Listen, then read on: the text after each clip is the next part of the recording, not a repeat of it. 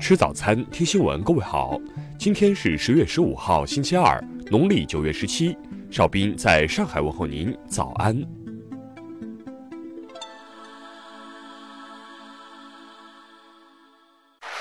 首先来关注头条消息。昨晚，云南省昆明市公安局发布了李某草溺亡事件的情况通报。通报称。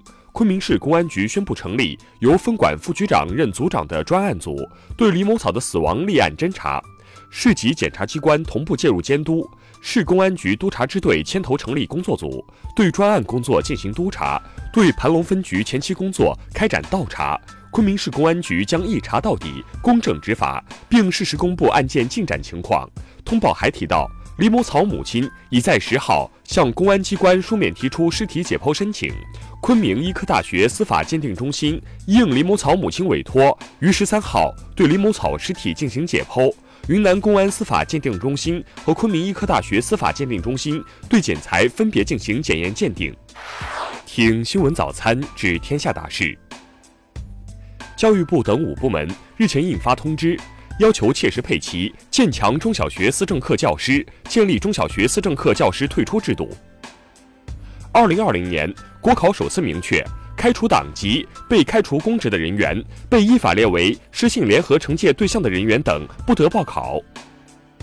今年前三季度，我国外贸进出口总值二十二点九一万亿元人民币，比去年同期增长百分之二点八，其中出口十二点四八万亿元，增长百分之五点二。进口十点四三万亿元，下降百分之零点一。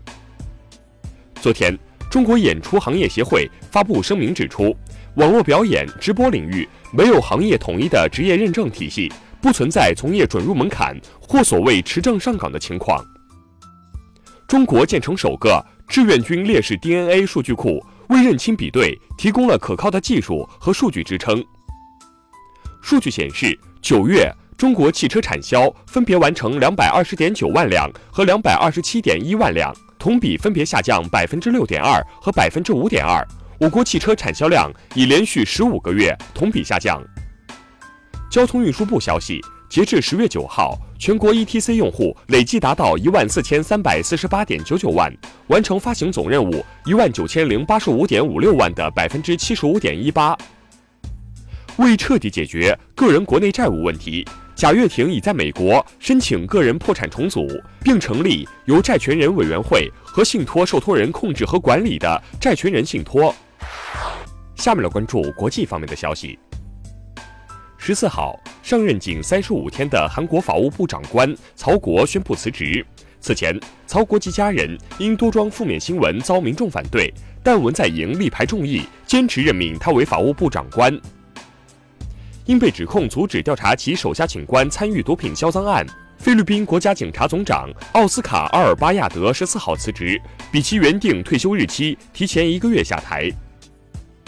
针对美国《纽约时报》十三号宣称俄罗斯空军曾于今年五月轰炸叙利亚医院的报道，俄罗斯国防部十四号否认，并表示轰炸的其实是恐怖分子在山洞中的基地。十四号，印度当局表示。印控克什米尔地区的电话网络已被恢复，但互联网仍被封锁。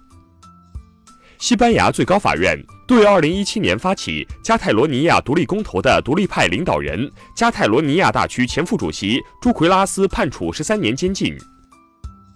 欧盟成员国十四号一致谴责土耳其在叙利亚的军事行动，西班牙、奥地利和比利时加入德国和法国的行列，支持对土耳其实施武器禁运。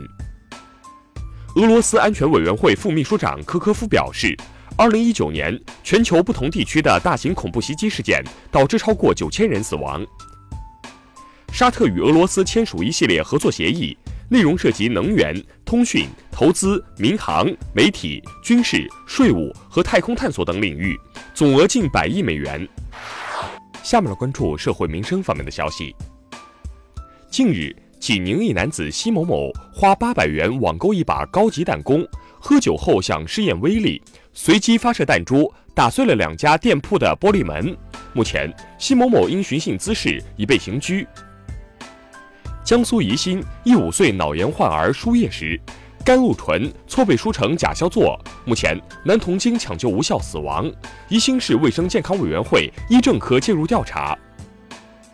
四川某高校的大二学生小鱼为赚快钱，在网上看到兼职信息后，便赴缅甸人体藏毒，不料从云南行至上海，刚下飞机就被警方抓获。目前，小鱼已被上海地方检察院批准逮捕。三亚一大四女生罗某焕流窜多家商城偷衣服偷鞋，共盗走共十件衣物和两双鞋子。被抓后，其称喜欢打扮，但因为没钱，所以就去偷了。目前，罗某焕已被刑拘。近日，安徽宿州交警在对一超速行驶驾驶员处罚时，驾驶员的岳父张某出面谩骂交警阻碍执法，并打伤民警。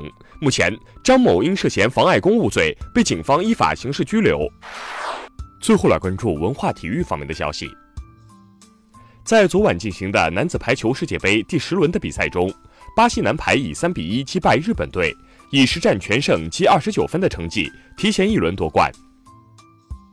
FIBA 官方昨天公布国际篮联男子世界排名，澳大利亚队在亚太区排名第一，紧随其后的是伊朗队、新西兰队、中国队和韩国队。秦岭考古权威。西北大学文化遗产学院院长段清波十三号因病去世，享年五十五岁。二零二零年七月一号起，威尼斯将对进入市区游客征收进城税，并计划从二零二二年起实施游客预约进入威尼斯景区。以上就是今天新闻早餐的全部内容，请微信搜索 xwzc 零二幺，也就是新闻早餐拼音首字母再加数字零二幺。如果您觉得节目不错，请点击再看按钮。一日之计在于晨，新闻早餐不能少，咱们明天不见不散。